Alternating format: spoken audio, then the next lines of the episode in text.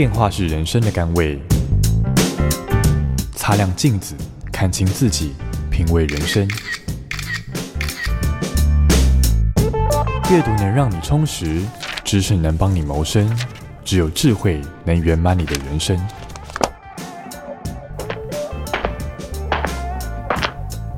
周末练金术。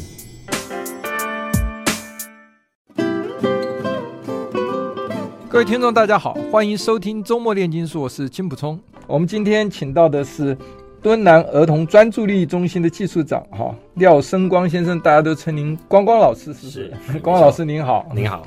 我们今天要谈的这本书叫《孩子的简单正念》哈。呃，这本书呢，我们家已经有一个亲子教育专家哈，这个我太太这个现在这几年都在从事这个亲子教育的哈。那我就问他看了这本书没有？他说他上次翻了一下没看。我看到一半，我就跟他讲：“哎，你要好好看这本书哈！”我说：“至少在我们家里面非常需要。”哈，我们两个家里有个青春期的两个小孩啊。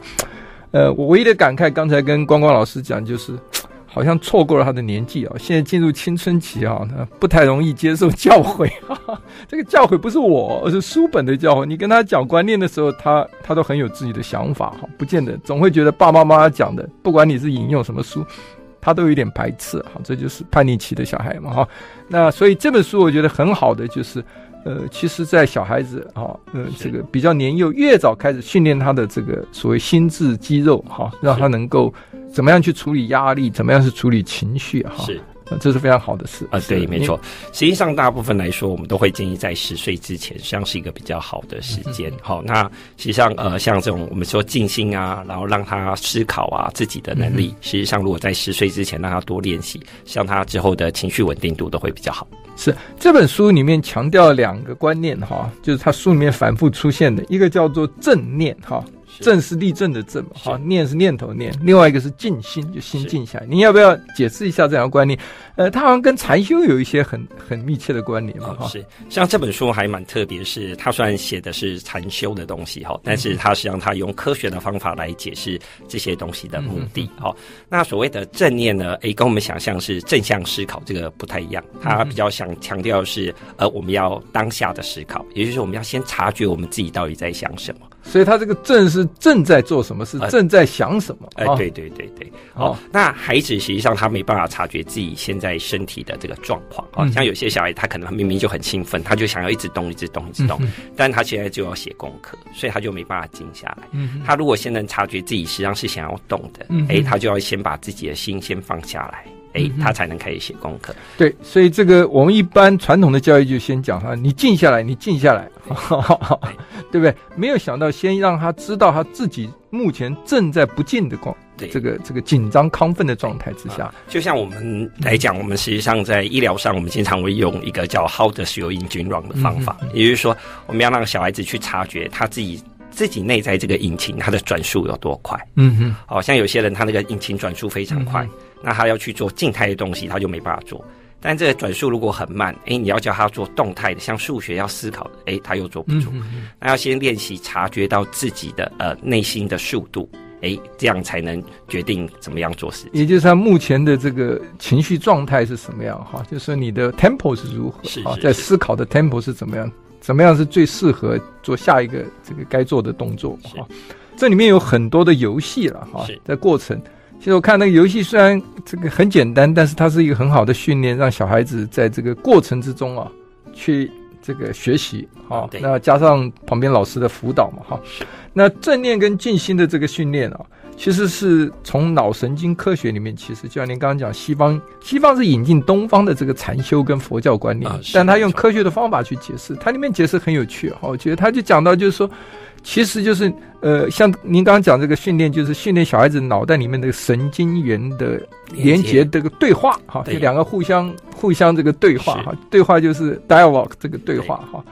所以他说，呃，像我们年纪大的，我们懂到禅修的这个年纪已经是好几十岁了，哦，都已经，我是最近十年内才接触到禅修的观念嘛，哈，那时候我们已经有很多旧的这个神经元的这个连接对话模式，哈，有些都是不好的，就是你很容易情绪就上来嘛，哈，所以他说你要训练让这个正向的这个连接，那小孩子在还没有养成。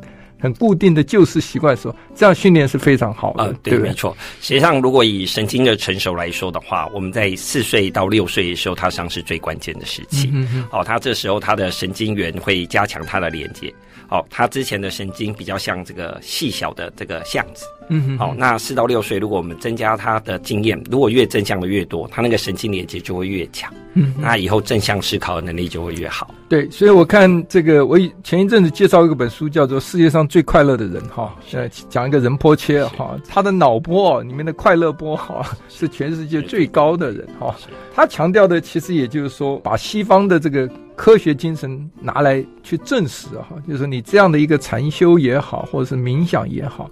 其实对一个人呢、啊，所谓的增进自己心智的能力啊，去控制它啊，不被它支配啊，是，那会让自己平静下来的时候，你的快乐指数自然就会高了。啊、没错，对。那小朋友这个练习，如果越早开始，啊，是不是越好？对，嗯，啊，实际上一开始就是先静心嘛，嗯，啊，先静下来，然后在第二件事就要想办法去观察外在的环境，嗯嗯，然后最后就是学习怎么样跟朋友做连接。对，那我们现在小朋友都。过度自我主张，就是他们都只看到自己而已，嗯嗯，所以他们跟外在连接就会中断，嗯，哦，所以反而就跟别人冲突会变得比较多。那从小如果我们可以从呃一个很很有原则的方式，诶，我们从六个原则这样慢慢带他哦，比如说从静心啊，然后呃我们讲说呃聚焦，然后洞察，诶，这样渐渐到连接，诶，这样实际上小孩子跟人的互动就会变得比较好。对啊，所以这个。爱因斯坦，我记得他说过一句话，就是说，其实这个唯一能有的宗教能够跟这个科学相应应的哈，他就就就是佛学了哈。其实，因为他强调是脑部的这个思考跟动作嘛哈。那里面讲到了，其实人格跟情绪的差别，我看到，我记得这个。最快乐的人那本书里面讲到，说人的情绪其实是你神经元里面一个非常快速突发式的一个对话连接，因为你一情绪一来你就起来了。是。那但是呢，你的性格呢是一个你长期一贯稳定之间神经元的这个互相连接对话啊。但是如果你的长期养成的习惯这个对话连接的路径不好的话，哈，您刚刚提过的这个。那对你来讲，就是你变一个自视不好的反应啊，对啊。但是，所以你要察觉，开始察觉自己啊，在情绪不稳定或思绪紊乱的时候的时候，能够先知道自己有这样一个毛病的时候，你能够有这个，所以他们讲觉察的能力，好，关照内心的能力的时候，你就你就能够啊，对，就要改革进步，对，就要适时踩刹，对对对，你的情绪就会稳定下来。是，那书呢，其实很强调，就是说，你你随时要察觉哈，训练小孩子察觉你。你自己的心智现在正在做什么？这个所谓的正念的训练嘛，哈。那你你是在什么样的一个状态？你借着去了解自己的心智呢，你就可以这个培养稳定啊，呃，可以灵活调控啊，你自己的注意力啊。就是这个这个能力，您平常在这个辅导小孩子的时候是怎么做呢？像通常来说，我们在一般来说的话，我们会放在这个活动的最前面。啊，也就是说，实际上小孩子，实际上，呃，我们要让孩子专心，最简单的法，先观察小孩子目前的觉醒程度。嗯嗯。也就是说，他现在的引擎到底是跑很快还是跑很慢？嗯嗯。那如果他是，呃，我们现在的活动跟他的呃觉醒度如果是一致的，诶，那他就可以表现很好。但如果他过高，但这个活动实际上是要安静下来的，这时候我们就可以透过一些呃书本上写的这些小游戏。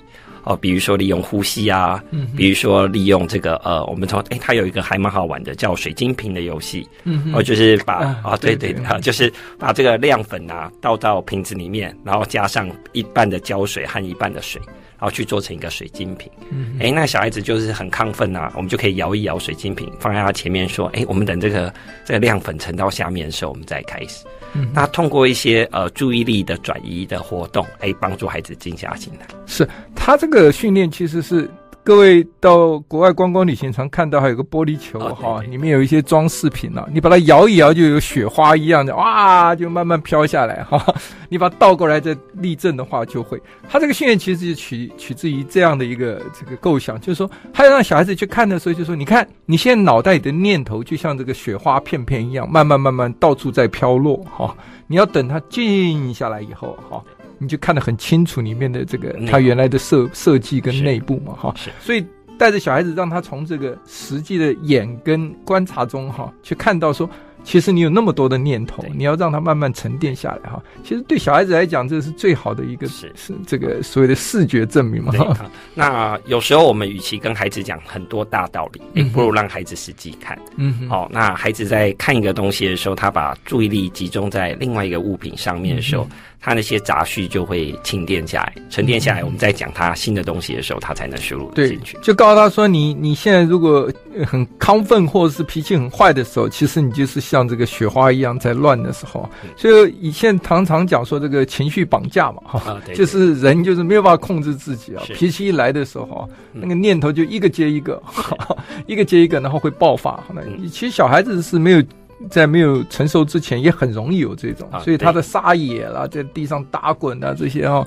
通通通都是他这一种所谓的情绪的一个释放。啊啊、在四岁之前，实际上他发展是外在控制。嗯哼，所以在四岁之前，通常就是爸爸妈妈要拥抱啊，或要帮他转移注意力。嗯哼，那实际上等到四岁以后，我们就可以开始练习他内在控制，也就是他他自己情绪起来的时候，我们可以要求他到旁边稍微等一下。嗯哼，然后反而减少去安慰他。诶，实际上这样他静心的能力就会渐渐培养起来。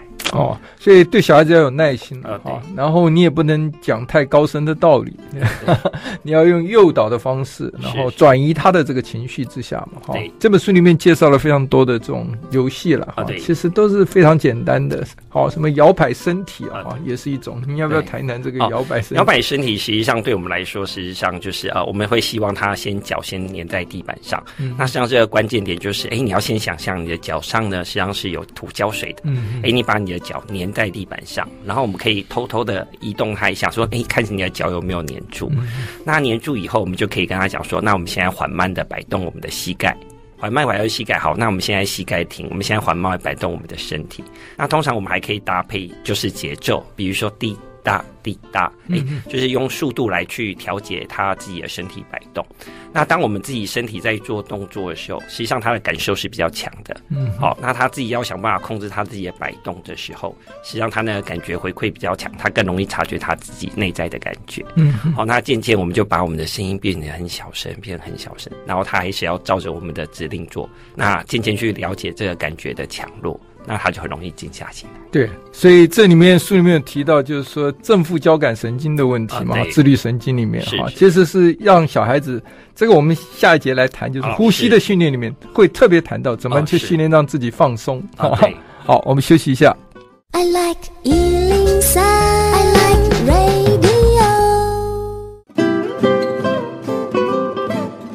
欢迎回到周末炼金术。呃，我们今天请到的是廖生光老师，我们都称他光光老师哈，来谈啊，他是这个呃儿童专注力中心的技术长。是，我们刚刚上一节谈到说带小孩子，我们去训练他的正念哈，所谓的正是就是呃此刻能够察察觉自己的情绪状态跟自己的这个 tempo 哈，就是心绪的 tempo。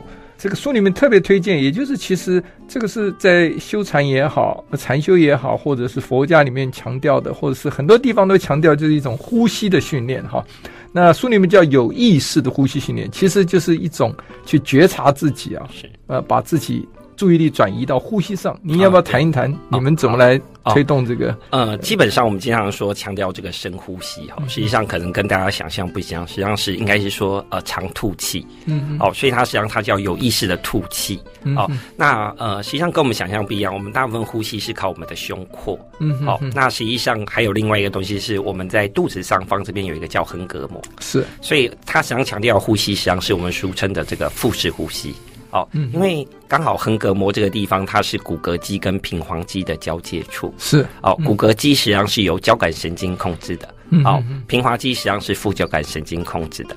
那我们在大部分我们呼吸的时候，我们实际上是用肋间肌，它也是用这个骨骼肌控制的。所以当我们在吸气的时候，实际上会诱发的是我们的交感神经。是啊，但是如果我们在长吐气的时候呢，实际上横膈膜在用力的时候呢，实际上是诱发我们的副交感神经。对，所以这个自律神经里面的正交感就是交感神经哈，其实是在应付紧张的状况，所以说你是一个警戒状态。譬如说你走出去门，突然有个小孩冲过来，你这样，哎。一紧张，这时候是你的这个自律神经在反应嘛？对对对，对，所以它是紧张。那副交感神经其实是倒过来，它是让你在一个休息的状态，在在一个放松的状态。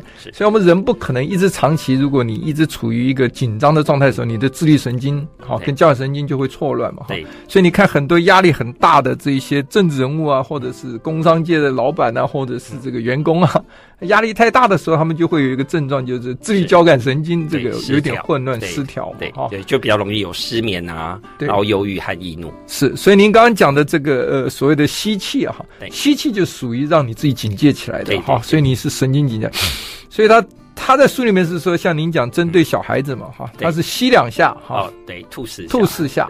换句话说，你吸的时候是你的交感神经在作用，是你吐的时候，你要让你的副交感神经去发挥作用，你就要很放松的，慢慢慢慢的吐，然后让自己整个身体放松下来。哈，所以我们一直跟小孩子提醒，就是你要放松，你要放松，结果小孩子就越来越紧张。好，那实际上你哎，就是不要跟他讲这个东西，你反而是好像有很多爸爸妈妈看小孩很紧张，就会一直鼓励他嘛。哎，你要勇敢一点啊！啊，以后他听到勇敢就紧张。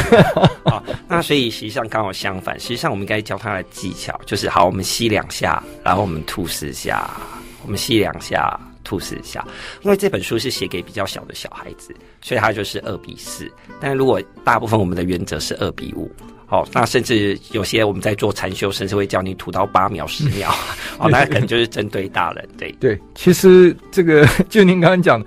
这个一定要用这样的一个注意力集中在呼吸的时候，他其实就是达到了正念的训练嘛。他就知道他此刻脑袋想的是吸气、吐气，哈，其实也是一个正念的训练啊。另外一个在所谓的神经科学上嘛，它是有助于他放松的啊，所以这是非常好的训练。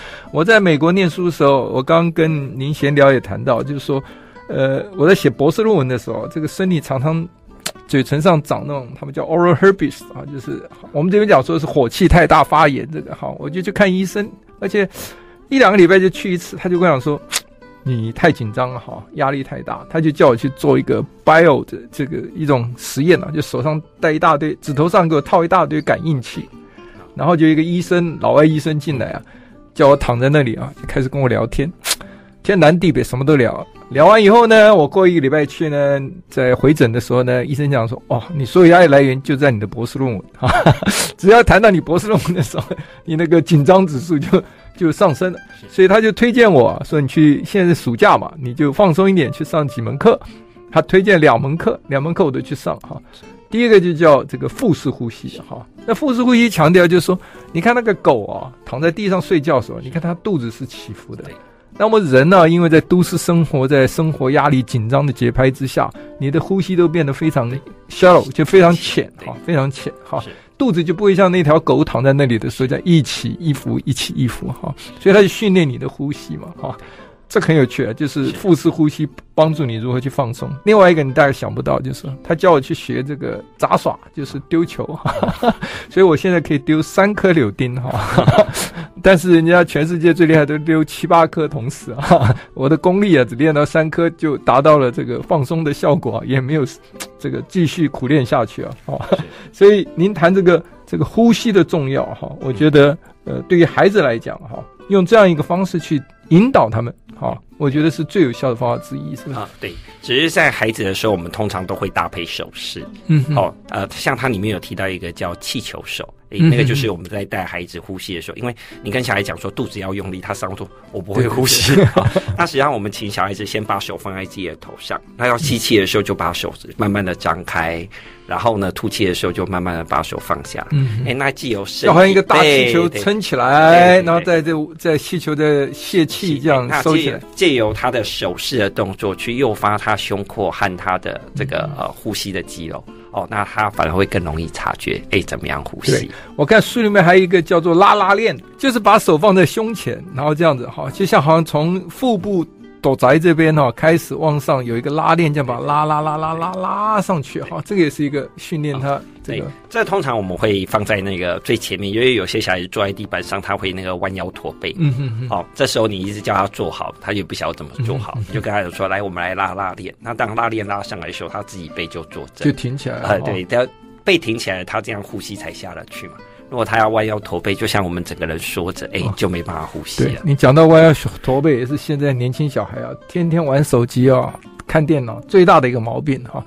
我们这已经到这个年纪了，还在天天想办法要把这个驼背稍微修正回来一点哈。这个，所以我上上个礼拜讲的一本书叫做《灵活如豹》哈，他们在讲训练核心肌群哈，为的就是要让这个背脊啊不要。做错误的动作啊，这个预防你将老了以后啊，你整个这个养成习惯，身体的骨架都已经受到不良姿势的影响的，造成的这种损害哈。啊、嗯，就是如果脊椎弯的话，实际上最伤的就是膝盖。哎，对对对，所以小孩子我们要从小灌输他正念的观念。我现在正在劝我儿子啊，跟我一起去上一堂这个所谓核心肌群的训练哈。他勉强答应，但会不会跟我去呢？还是未知数。好，我们休息一下。回来继续来谈这个孩子的简单正念的训练，各种游戏。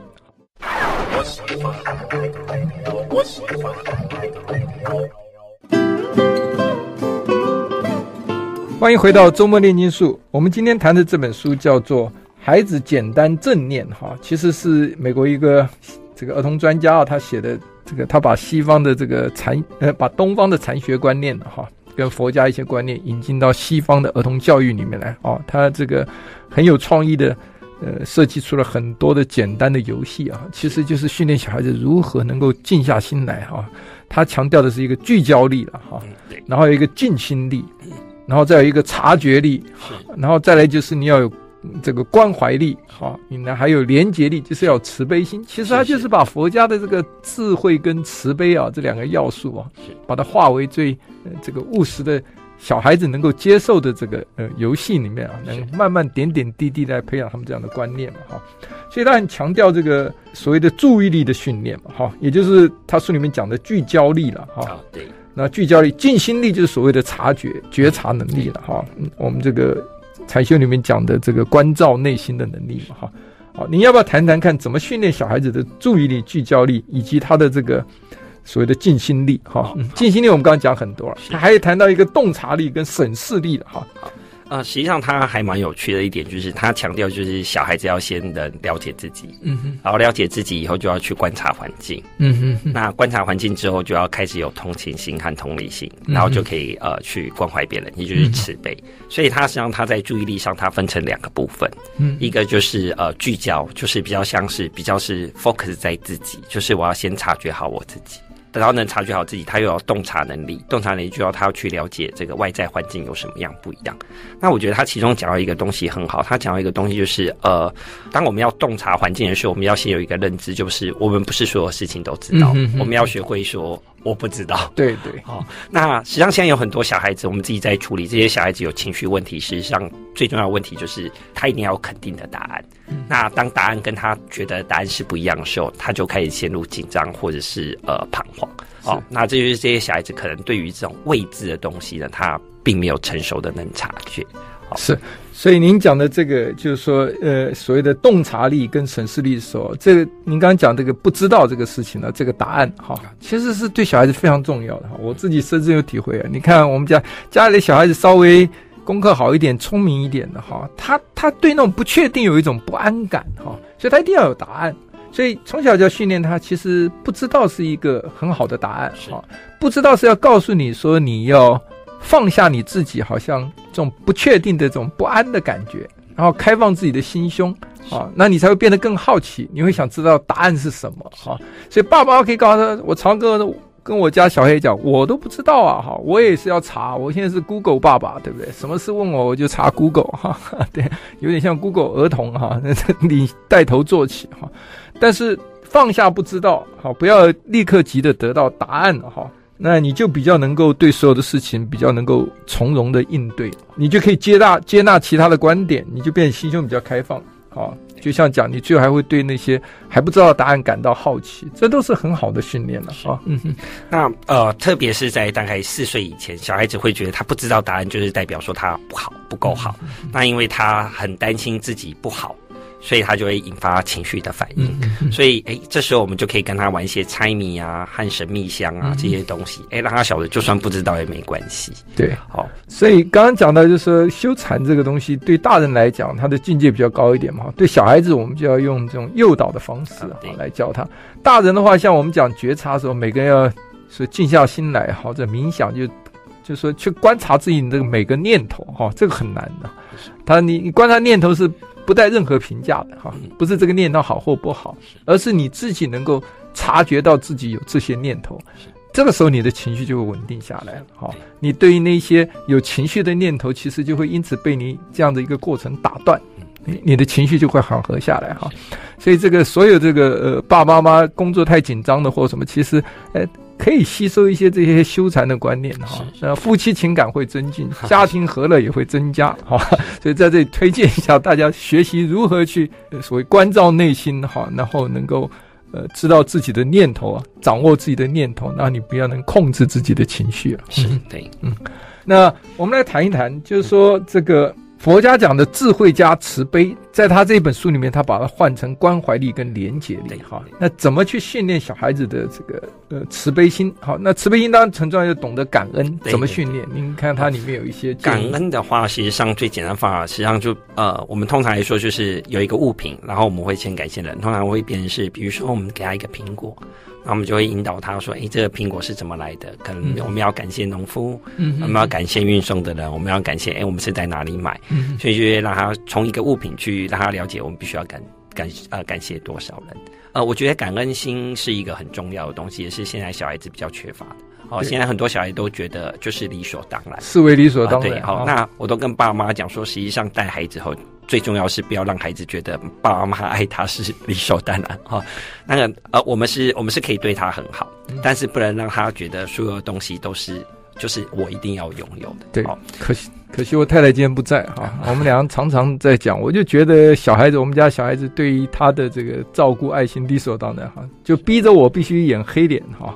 常常起来提醒他们啊，不要把任何事情都当成理所当然哈。这个角色当然是不太讨喜了啊，但是我非常同意您刚刚讲，很重要了啊。家里还是要训练小孩子懂得感恩。对，啊，那我们就说，小孩子如果懂得感恩，他既然就不会觉得事情是理所当然的，嗯嗯，因为他会学会感谢。好，那实际上很多时候在这个跟孩子的相处上，实际上我们还是要有一些原则。哦，啊，我们说要跟孩子调对频率，但是有时候孩子难免还是会。呃，老毛我们大人，好，这时候我们就自己先放轻松，好。啊，书上里面有一个观点写的很对，就是要照顾别人之前，要先学会一件事，先把自己照顾好。嗯哼，对对，所以自己照顾好了，你会爱自己，你才会再扩散扩起去爱别人嘛，哈。其实这感恩呢、啊，懂得感恩哦、啊，就凡事感恩这个是个训练是非常重要哈，因为你你有了善意，你会去感恩，你就会达到所谓的慈悲心嘛，哈。教我看这本书里面谈到很重要，让小孩子设法去了解，用游戏让他们了解因果关系啊。那这个这个训练其实也很重要。我们休息一下回来，呃，来谈一谈，继续如何教导小孩子能懂得感恩，然后有慈悲，好，能够关怀别人。I like 103,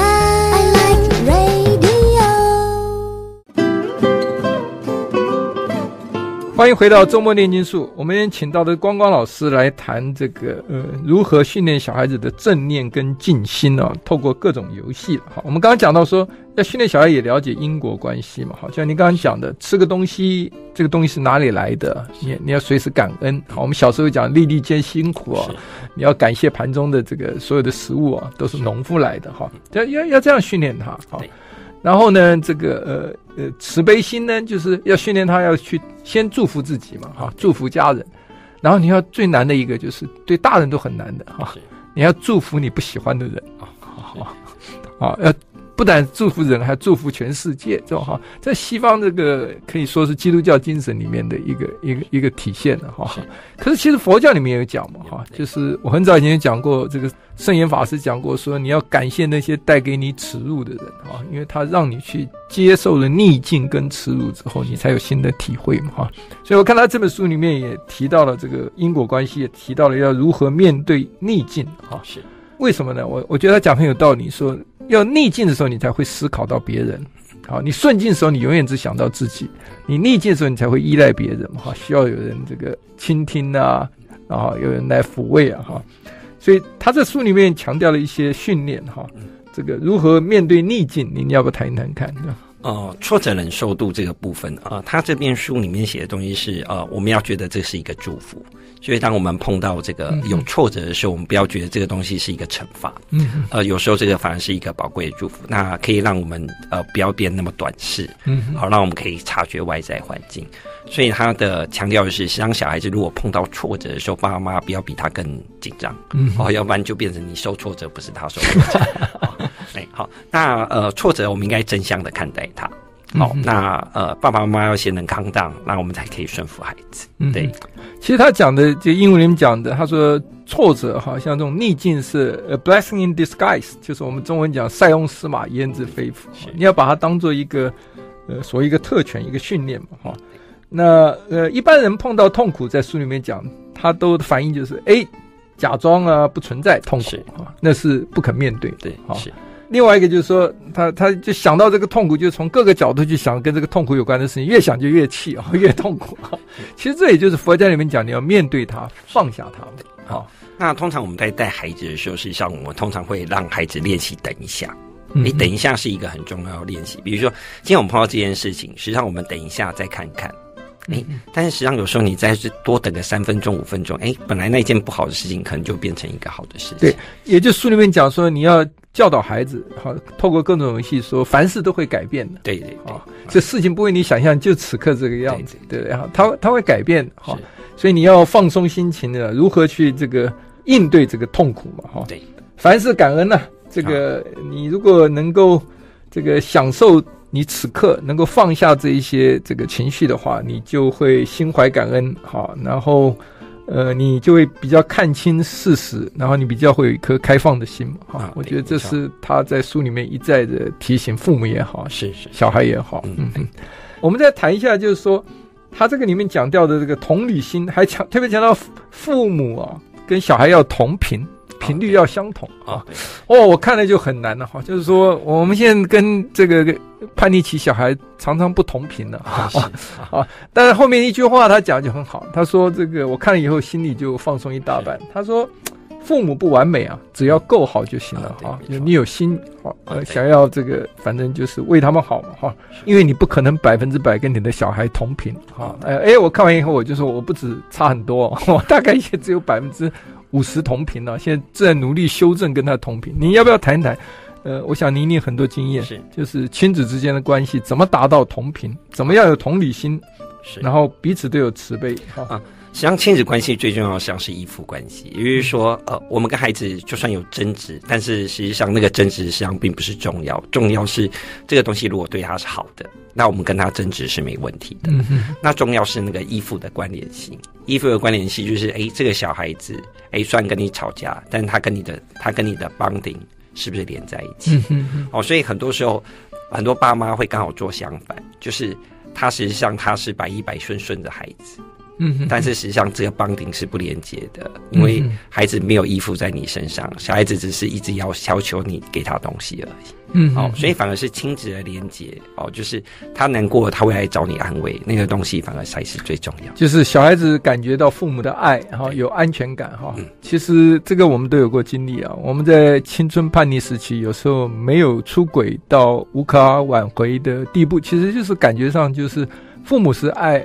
他了解父母是爱你的，就是我们都了解父母是爱我，我们不希望他受伤，然后不希望他这个给他带来太大的伤害，所以孩子就会刹车哈。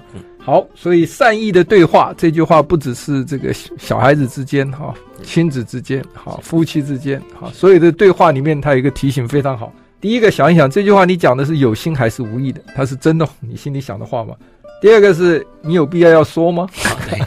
第三个，这是好话吗？这是好话吗？好，我们今天非常谢谢光光老师啊，那我们下礼拜再见，谢谢，谢谢。I like